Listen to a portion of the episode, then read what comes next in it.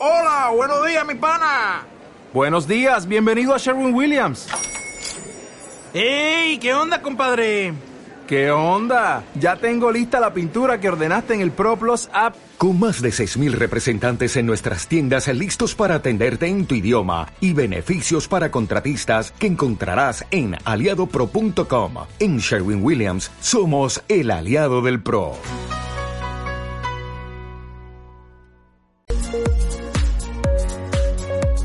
Estás escuchando Radio Máxima Digital. Consulta nuestra programación en radiomaximadigital.com. Música y charla a las 24 horas.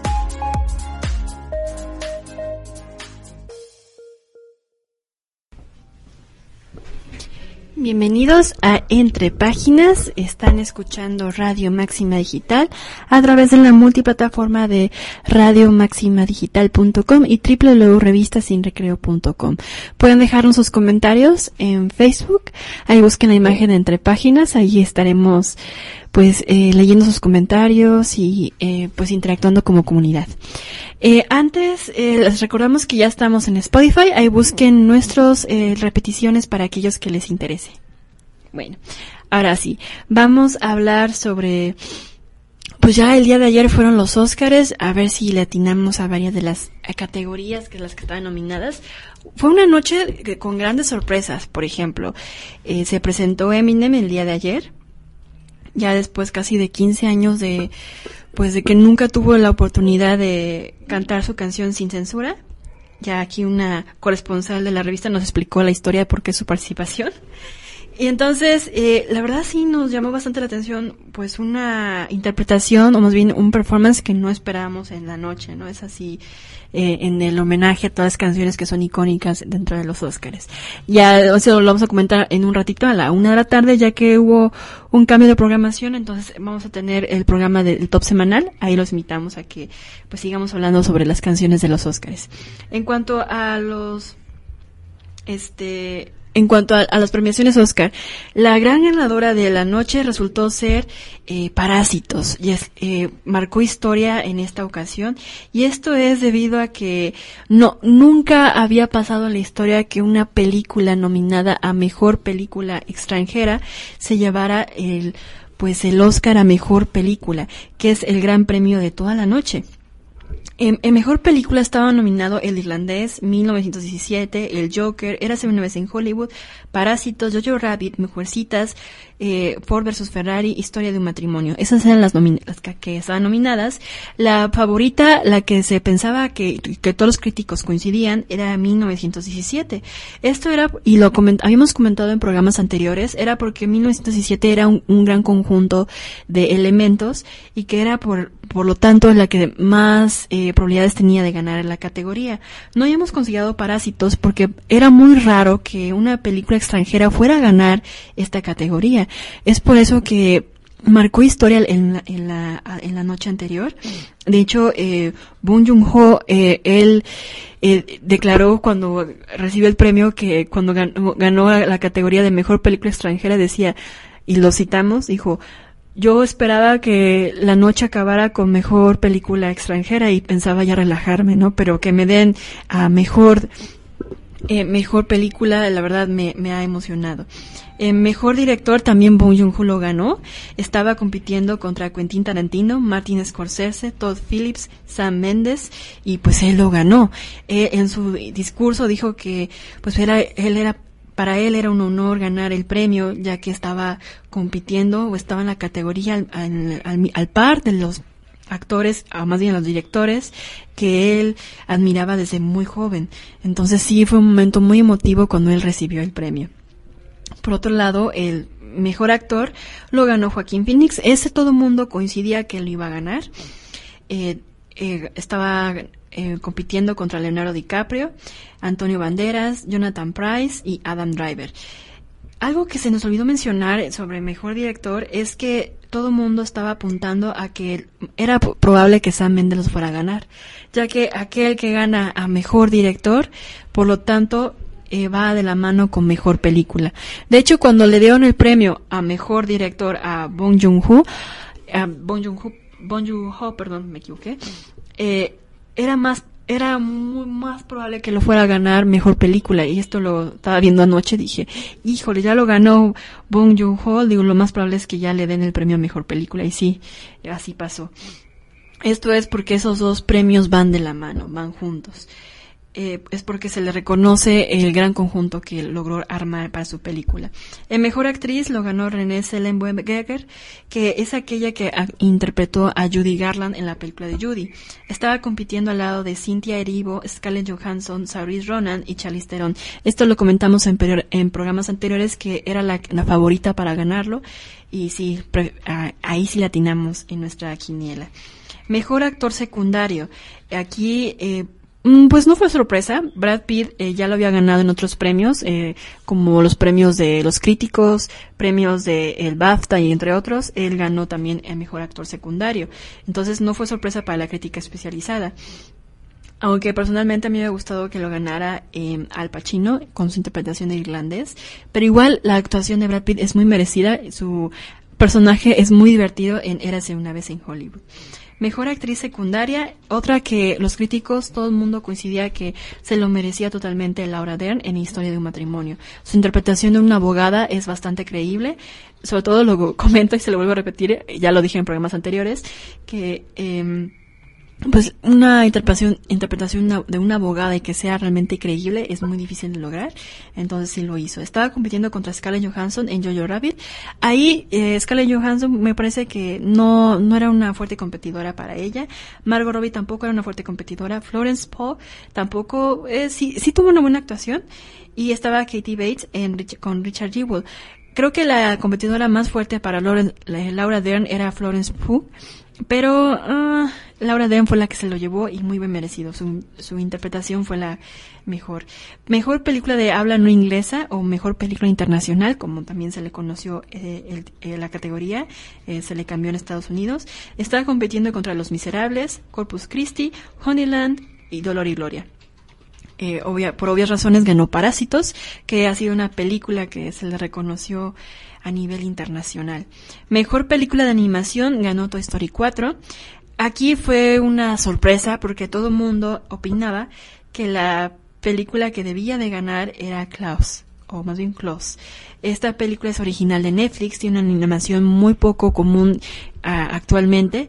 Ya, ya ven que últimamente se, se usa mucho esta animación que está usando Pixar, que es como animación en CGI. Ah, la verdad, eh, yo siento y creo que hubo mucha gente inconforme con, esta con este premio. Creo que es el premio que vi a la crítica más inconforme. Esto es debido a que Closer es una película eh, de, con, ideas y con dirección de Sergio Pablos. Es una película enteramente española con coproducción estadounidense. Esto también me, me gusta, me hubiera gustado más que lo hubieran ganado Close porque es una película más independiente que le costó mucho trabajo desde el 2016 me parece, más o menos por esos años, sacar el proyecto adelante porque les, a mucha gente le parecía un proyecto muy ambicioso. Tiene una animación que hoy en día ya no se ve, recuerda mucho a la, animación que nosotros veíamos en los años 90. No sé si ustedes recuerdan mucho esas películas que sacaba Disney de Hércules, eh, La Sirenita, entre otros, que se usaba mucho esta animación. Claro que la de Close ya se ve en, un nivel más alto. Los grados de profundidad, los... Eh, los colores, los, eh, los efectos de animación se ven muy avanzados. Y eso que es una animación que se ve muy diferente. Eso me gustó. Además, la, la historia también es diferente en el estilo que pone a Claus en una, eh, o más bien Santa Claus, se le ve en un, en una interpretación muy diferente. Ya ven que siempre lo vemos con su traje rojo, siempre es muy mágico. Acá se le da una historia diferente. Es más bien como ver los orígenes de Santa Claus. Siempre lo hemos visto en su, en su lado mágico. Acá se le ve en su lado más humano. Entonces, eso la verdad me gustó es más bien ver como el origen de Santa Claus, es la manera de explicarlo. Por otro lado tenemos la categoría de mejor guion original, Acá lo ganó Parásitos, estaba compitiendo contra 1917, Puñales por la, espalda, Historia de matrimonio y hace una vez en Hollywood. Acá lo habíamos comentado en programas anteriores que era muy probable que lo ganara Puñales por la espalda, Parásitos o Historia de matrimonio. Decíamos que 1917 era muy poco probable que lo fuera a ganar porque su historia no es muy complicada. De hecho, la película de 1917 eh, está, es buena película, pero por la fotografía, por la dirección y por otros elementos, más por el guion no lo creo, porque la historia es muy sencilla. Lo que hace que 1907 sea una buena película es por la fotografía, por el plano secuencia que tiene. Historia de un matrimonio es una buena historia, pero no es tan original. Eh, esto es porque habla sobre un divorcio y ya hemos visto historias similares anteriormente. Y hace una vez en Hollywood, aunque toma elementos de ficción mezclados con la realidad, eh, es probable que no sea tan eh, relevante. Hay muchas cuestiones que no sirven tanto para la historia. Entonces es por eso que la película no ganó tanto. Puñales por la espalda era la más, la contendiente un poco más fuerte por ser una película una historia que toma elementos de Agatha Christie, pero la que tenía el era más original era Parásitos, entonces sí eh, eh, tiene muy merecido este premio. Mejor guion adaptado estaba El irlandés, Los dos papas, El Joker, Mujercitas y lo ganó Jojo Rabbit. Acá pues eh, muchos críticos coinciden que es una buena adaptación. Los que yo creo que la de Mujercitas yo em, habíamos comentado en programas anteriores que le opinábamos que la película que más probabilidades tenía de ganar era el Joker. Pero por ser una, una de las mejores adaptaciones que se han hecho del cómic a la gran pantalla. Pero pues el Jojo Rabbit lo ganó, entonces estamos, eh, pues algunos críticos están contentos porque coincidían que, que le iba a ganar Jojo Rabbit. Mejor fotografía estaba 1917, El Irlandés, Joker, El Faro y Érase una vez en Hollywood. En 1917 es una película que merecía ganar esta categoría por el gran plano secuencia que tiene. Mejor dirección de arte tiene Érase una vez en Hollywood. Esto lo ganó y explicaban que lo se lograron recrear toda la ambientación de los años 70 a base de memoria, recuerdos de la gente y sin ningún efecto de eh, efectos visuales, ningún efecto eh, de computadora ni nada por el estilo. Entonces sí es un premio que se mereció. Mejor sonido 1917 es lo que comentamos, que era lo más probable que lo fuera a ganar porque eh, son efectos de bombas y otras cosas. Mejor cortometraje de ficción lo ganó el La ventana del vecino. Mejor banda sonora la ganó el Joker. Y esta cabe destacar que em, la mejor banda sonora es la misma que aquella que, que realizó la banda sonora de la serie televisiva para HBO, eh, Chernobyl. Mejor canción original, Rocketman. Eh, acá esta canción es la que vimos que recibió Elton John en escenario. Mejor montaje, eh, Ford versus Ferrari. Mejores efectos visuales, la ganó 1917. Aunque yo le iba más a ver Los Vengadores, ¿no? Pero pues eh, mucha gente decidió darle este premio a 1917. Mejor documental corto, acá es Learning to Skateboard in a War Zone If You Are a Girl de Carol Dysanger. Esta es una película donde se muestra a mujeres tratando de eh, usar una patineta. Mejor documental largo, American Factory. Este es un documental que se puede encontrar en Netflix. Ahí aquellos que quieran verlo, ahí lo pueden encontrar. Mejor diseño de vestuario. Esto era más que obvio que iba a ganar Mujercitas por los grandes solanes y los buenos vestidos de época que tiene la eh, película. También es conocida por haberse hecho los vestuarios de Ana Karenina. Mejor edición de sonido ganó Ford versus Ferrari. Esto es la aplicación por los, los sonidos de los coches. Entonces les dio un muy buen efecto. Mejor maquillaje, el escándalo, lo habíamos comentado en programas anteriores. Esto es porque Charlize Theron se ve muy similar a la persona que interpretó en la vida real. Se parece muchísimo. Esto es gracias al, maquillaje que se le dio. Fue el único Oscar que se llevó a la película de todas las nominaciones que tuvo. Y mejor cortometraje de animación ganó Hairlop, que es la que era la mi favorita para ganar la, el premio. Esto es por los tintes eh, que tiene. Es un, un cortometraje de animación muy actual y moderno. Entonces me da gusto que lo haya abarcado. Y bueno, estas son las eh, ganadoras de los Óscares. La verdad, estoy muy contenta por las premiaciones. la verdad, no, no, ha sido como otros años donde pues, los premios han sido eh, muy injustos. Esta vez los considero justos. Hubo muchas sorpresas y me gustaron las actuaciones y puede que un par de chistes por ahí me parecieron un poco fuera de lugar. Entonces, ahorita que regresemos vamos a hablar sobre algunas eh, controversias, algunas cosas que pasaron en la Fórmula Roja y pues vamos a ir una breve pausa, pausa musical.